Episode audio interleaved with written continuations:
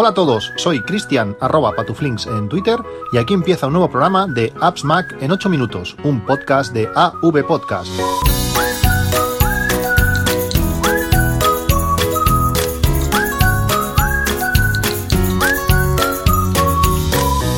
Hola a todos, 15 de octubre de 2018. Ahora estaba a punto de, empezar a grabar cuando he visto un, un tuit de, un oyente eh, y también podcaster, eh, McHarley72, tiene un pequeño podcast que va, va grabando de vez en cuando eh, le recomendé, bueno, os he recomendado a todos muchas veces las lentes Moment, estas lentes para colocar en nuestro teléfono móvil, en el iPhone, y que permite pues obtener visión, una visión diferente de, bueno, más angular o, con el ojo de pez, hasta tienen un tele. Pues lo he estado utilizando y está muy contento con su uso. Sois muchos los que me habéis dicho que, estáis muy contentos de haber, de haber comprado vuestra, vuestra lente Moment, porque realmente en vídeo permite no estar tan pegado, sobre todo cuando estás en interiores, el típico cumpleaños que estás en un comedor donde no hay mucho espacio, pues permite eh, capturar mucha más, mucho más ángulo de visión, no, no estar pegado a la escena en fotografía, pues sobre todo cuando tienes edificios o tienes monumentos, como es el caso de, de, él, pues eh, permite pues mostrar mucho más en, la toma. Eh, como sabéis, en las notas del programa lo, dejo, tenéis un enlace a, a las lentes Moment, con al entrar os aparece un código que va cambiando cada vez. Está, eh, ahora, ahora hay un nuevo código, le dais, lo veréis eh, y tenéis un 10% de descuento en, en, vuestra primera compra, dice.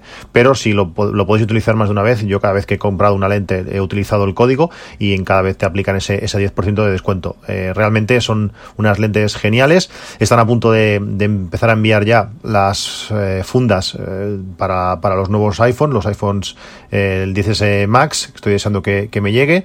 Y también la lente anamórfica que presentaron hace, hace un tiempo que permite unos efectos eh, chulísimos en las luces eh, para, para vídeos.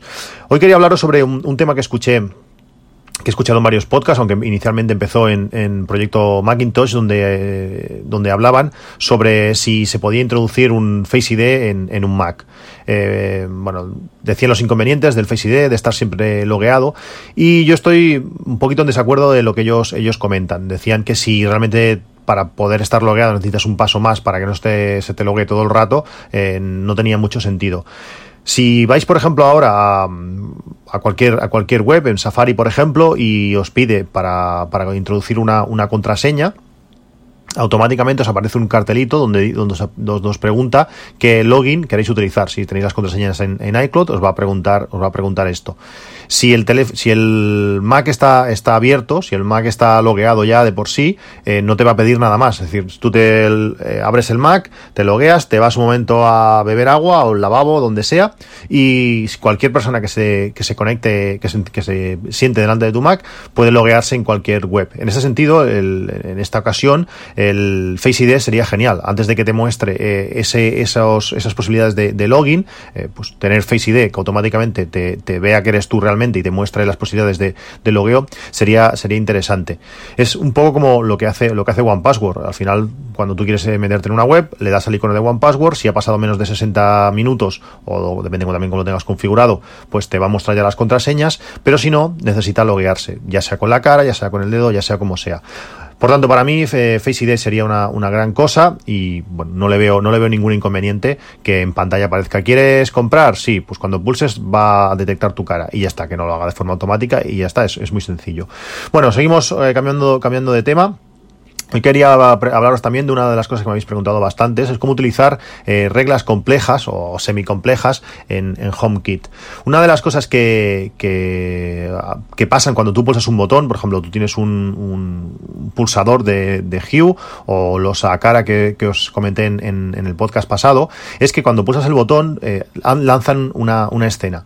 Por ejemplo, si queremos que al pulsar una vez el botón pues enciendan las luces, pues nada, lo, ponemos en, en, la, en la opción de una pulsación, allí le decimos la escena que queremos y sería encender. Dos pulsaciones, pues le podemos decir que se apaguen todas las luces. Tres pulsaciones, pues que las encienda a un nivel eh, medio. Pero lo que no podemos hacer es, eh, por ejemplo, cuando tú enciendes la, tele, tú le das al botón de, de, encender la televisión, la televisión se enciende, pero si la, si la televisión ya está encendida, con el mismo botón la televisión se apaga. No existe un, toggle power, que el típico es eh, si está encendido apaga, si está apagado se enciende. No existe en, en, HomeKit. Lo que tenemos que hacer es mediante, mediante reglas. Eh, la aplicación la aplicación nativa de, HomeKit, esta, esta casa, es un poco limitada, pero hay aplicaciones de terceros, la que os he hablado y la que más os recomiendo es la de la de Eve de, del gato, es una aplicación que está genial, súper completa, permite definir acciones para casi cualquier cosa, casi cualquier sensor que tengamos, eh, permite monitorizarlo en cuanto cambie de estado a lo que nosotros queremos eh, pues actuar, pues lo que podemos hacer es utilizar reglas. Tenemos que elegir un pulsador, que por tanto será el, botón, eh, la única pulsación del botón, es decir, no hace falta hacer una pulsación para encender y dos para apagar, sino simplemente siempre con la de una pulsación, que es lo más cómodo y lo más, y lo más natural. Pues decimos eso, que el, disparador es esa pulsación y hacemos una condición que si la luz está encendida, se cumpla. Si se cumple, lo que tiene que hacer es eh, apagarla podemos poner otra segunda regla para esa, para esa pulsación. Le hacemos otra regla nueva que si al pulsar el botón la luz está apagada, pues que la encienda. De esta manera, eh, simplemente pulsando el botón, eh, podremos, eh, pues eso, que se encienda y que se apague con, una única pulsación, que, es lo más natural. Eh, al final, para ti, tú puedes hacer cosas más complejas, pero para personas que no están habituadas o que no. Bueno, sí, cualquier persona que venga a tu casa y que no sepa cómo funciona el sistema, simplemente sabrá que pulsar es lo que tiene que hacer y actuará como esperamos que, actúen. También podemos crear reglas de dos condiciones. Por ejemplo, yo tengo en la terraza, pues tengo un, sensor de temperatura de la cara, tengo una pequeña ventana en en la cocina, que es la habitación que está contigua, por donde entramos y salimos de la terraza, que es un sensor de puerta que puedo detectar si esa, si esa ventana está abierta o cerrada, y mira dos condiciones. Si la humedad, perdón, si la temperatura baja de 22 grados, creo que le puse, de 22 grados, y la ventana está abierta, que me encienda una bombilla. Lo suyo sería que pudiese enviarme una notificación, pero iOS no permite mandar notificaciones de, con una regla, solamente permite al cambiar estado de ciertas cosas. Cuando se encienda una bombilla, puedes decir que al encender esa bombilla te mande una notificación. Eh, al abrirse una puerta, te mande una notificación, pero el resultado de una regla no, no se puede. Si os paráis a pensar, si os paráis a, buscar eh, reglas, las posibilidades son, son inmensas. Y realmente, si te gusta un poquito el tema, yo me lo estoy pasando súper bien buscando posibilidades. Ahora me estoy peleando con eh, un sensor que tengo colocado en el lavabo. En el lavabo pequeño tengo un sensor de, movimiento, cuando entras al lavabo se enciende la luz y ya está. Pero en el lavabo grande tengo el sensor y además tengo un pulsador. Entonces estoy jugando para que el sensor me detecte en todas las condiciones, bueno, en condiciones normales. Tú entras al lavabo un momento, vas a lo que sea, te lavas las manos, lo que sea, y, y que al salir se apague. Pero también eh, a veces es interesante interesante que se mantenga encendida por más tiempo. Eh, lo típico, te estás duchando, la mampara frena el sensor de movimiento y tú no quieres que mientras te, estás duchando la, luz se apague. Y tienes que sacar la mano por arriba de la mampara y hacer cosas extrañas. Entonces, cuando pulsas el botón, eh, anule, por decirlo así, el sensor de movimiento y se mantenga encendida indefinidamente hasta que tú lo apagues. Hay muchas maneras de hacerlo. Pero hay una manera chula que, bueno que, está bien, es que cuando el sensor de movimiento te, te detecte, encienda las luces, por ejemplo, al 98%. Bueno, ya está. Es, el brillo es casi igual que el 100%, no, no se aprecia diferencia y ya está. Pero que solamente apague, apague, el, apague la luz cuando eh, la intensidad de, las, luces continúen siendo el 98%. Es decir, si, él la enciende, la va a encender al 98%, si él la va a apagar, la va a apagar solo si está al 98%. ¿Cuál es la gracia? Que al pulsar en el pulsador de encendido de luces, este lo enciende al 100%. Eso hace que cuando el, el sensor quiera apagarla, mire y al estar al 100% no las apague. Son reglas que, bueno, ingeniosas, que tú puedes estar buscar diferentes combinaciones para conseguir al final cosas que el sistema de por sí eh, no te permite. Como, bueno, hay, hay mil cosas que se pueden hacer, seguiré jugando y os seguiré explicando algunas, algunas de estas reglas. También es muy curioso, cambiando de tema otra vez, la cantidad de gente que utilizáis la aplicación de Setup. Eh, os hablé de, en el último podcast de, este servicio, le llaman el Netflix de las aplicaciones, que por 10 euros al mes o 8,99 si eh, elegís la, opción anual de, pago, eh, serían, saldrían 9 euros al mes, pero, pero con la, pero eh, contratando un, un, año, pues como digo, sois un montón de gente los que me habéis escrito que vosotros lo utilizáis y que hay muchísimas aplicaciones que, que os encantan. Una, una, de las aplicaciones, bueno, otra de las aplicaciones que, que, me gustan mucho de este, de este setup es una aplicación que se llama Archiver, Archiver 3, yo empecé a utilizar creo que la versión 1, eh, y, es un, y es un compresor descompresor de, de archivos. Además de ser súper visual, Permite muchísimas opciones, eh, permite previsualizar eh, archivos comprimidos, permite cifrarlos, permite dividirlos y, también combinarlos, permite reducir el tamaño a, de ciertas de ciertos archivos. Eh, bueno, permite una, una, cosa, una gran cantidad de, opciones. Es capaz de, de comprimir, descomprimir mm, mm, bastante tipos de archivos, TIR, TAR, RAR, bueno, un montón de, un montón de tipos de archivos y visualmente es, es genial. Esta aplicación, este Archive 3, si lo compramos por separado, tiene un precio de, de 20 euros eh, eh, pero, está incluido en esta, en esta, en este servicio de, setup, bueno, pues para, para de forma gratuita, por decirlo así, mientras, mientras estamos utilizando, mientras tenemos la, la suscripción.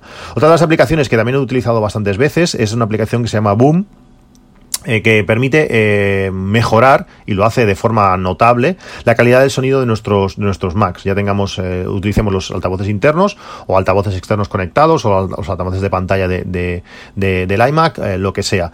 Es impresionante cómo ecualiza el sonido dependiendo de la habitación permite hacer efectos como como de sonido envolvente. Está genial. Esta aplicación tiene un precio por sí sola de, 15 euros y también está incluido en esta suscripción a, a Setup. Una de las aplicaciones que me habéis recomendado, eh, me habéis recomendado varias, pero hoy voy a hablaros de esta, que se llama Capto. Eh, Capto es una, mm, es una aplicación que nos permite eh, capturar la pantalla de, nuestro Mac y también luego hacer una edición de, esa, de esa captura para bueno pues para introducir efectos en, en, el vídeo permite introducir imágenes permite introducir no sé por ejemplo pequeños globos como si estuviésemos comentando jugar con, con, el audio. Realmente está está muy bien. No lleva no llega al nivel de ScreenFlow también la aplicación por sí sola es bastante más barata, esta aplicación por sí sola vale 25 euros, pero bueno, también está incluida en la suscripción de, de, Setup, realmente está, está genial. Una de las aplicaciones que también os hablé hace, hace tiempo, eh, y además sorteamos eh, varias licencias en, en este podcast, eh, es Cloud Monter. Cloud Monter es una, una, aplicación que nos permite montar unidades remotas de diferentes servicios, también por ejemplo de FTP o SFTP, también de Dropbox, de Google Drive, de Amazon S3, de Black Blaze, no sé, Microsoft OneDrive me parece que también, de Vox, de varios servicios, pero permite hacerlo sin estar conectados a esos servicios en sí. Por ejemplo, tú no hace falta que tengas la aplicación de Dropbox eh, abierta para que esté sincronizando, sino tú con, con este eh, Cloud Monter permite montarla como si fuese una, unidad local y conectarte directamente a ella. Eh, realmente está súper bien, eh, permite cifrado de, datos, se integra, se integra con, el Finder, hay muchísimos servicios como os he comentado que son, que son compatibles. Esta aplicación no es nada barata, tiene, tiene un precio de 47 euros y también viene incluida en este en esta suscripción a, Setup. Realmente está muy bien, la utilizo la utilizo mucho para subir archivos a diferentes servicios sin instalar su aplicación y es, muy útil. Y por último, la última aplicación que quería recomendaros que también está incluida en, en esta en este en esta suscripción a, a Setup es eh, Disk Drill. Disk Drill es, un, es una aplicación, la típica aplicación para, para rescatar eh, datos borrados de nuestros discos duros, de nuestras tarjetas de, memoria. Cuando estuve en el viaje, eh, hice unas fotos con, con el dron en, en, el castillo de Liechtenstein. tiene el castillo de Gutenberg, es un pequeño, bueno, sabéis que Liechtenstein es un país muy, muy pequeñito, pues es un castillo que está, bueno, pues igual tres kilómetros hacia adentro del país, tocando a Suiza y estuvimos por allí, subimos andando, nos, vino bien porque llevamos ya dos horas y pico de, coche, subimos al castillo, hicimos unas fotos eh, volando el dron en, redondo y bueno, empecé a procesar estas fotos, las estuve juntando porque me, gusta mucho hacer, como se, también os he explicado una vez, eh, fotografías HDR, hago, hago tres o cinco tomas de, una misma foto y bueno, cojo las luces, eh, el típico bracketing, cojo las luces, las zonas más claras de, de, partes oscuras y las zonas más oscuras de las, de las partes claras, y bueno, es, es una HDR, al final el, rango dinámico aumentado. Pues bueno, las edité y, las eliminé pensando que ya las había tocado todas y había varias fotografías que, que hice sin HDR, que salíamos eh, pues nosotros con el castillo detrás y bueno, ciertas fotografías que las eliminé sin más y luego me di cuenta de, que, bueno, que se habían eliminado de la tarjeta. Con esta aplicación, con Disney, pues puedes recuperar de información de, como digo, de todo, de disco duros, de tarjetas, de, cualquier sitio. Y bueno, y recuperé las fotos. Realmente está, está genial eh, poder, bueno, una vez borrado, borrada información, pues eh, poder recuperar. La aplicación permite bastantes cosas más, permite pues crear, eh, proteger el disco a priori sin tener que después ir a recuperar archivos. Él te crea una pequeña zona de, seguridad para, para tener ya como si fuese un pequeño time machine, pero bueno, que permite recuperar de una manera más sencilla pues los datos que, tenemos. Monitorea los discos duros para ver si el disco duro está, está fallando o, puede fallar. La aplicación está genial y tiene un precio por sí sola de 89 dólares. Eh, ya veis que no es nada barata, pero está incluida en esta suscripción a, Setup.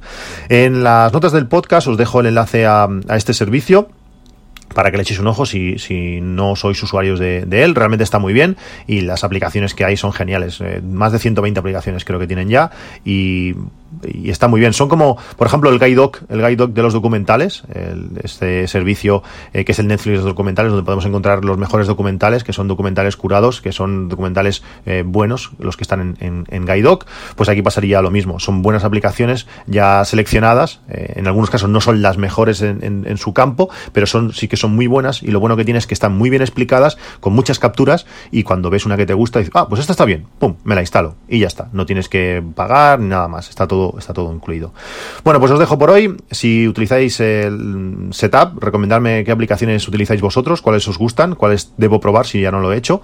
Eh, os, próximamente os hablaré de, una aplicación del tiempo que me, ha encantado, que he estado instalando estos días después de tantas lluvias. Ayer fue, fue un cachondeo todo lo que llegó a caer pues he estado probando una aplicación que está genial, que sincroniza iOS, iOS con, con, con Mac, pero bueno, ya os hablaré en un próximo capítulo.